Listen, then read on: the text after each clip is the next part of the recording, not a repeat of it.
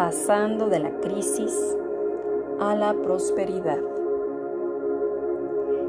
Hemos aprendido a vivir de manera muy acelerada. En su mayoría, las acciones están encaminadas a la búsqueda de resultados intrascendentes e incluso improductivos, que traen como consecuencia estados de enorme insatisfacción.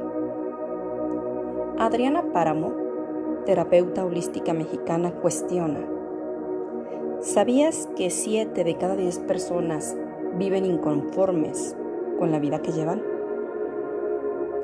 No seas parte de las estadísticas.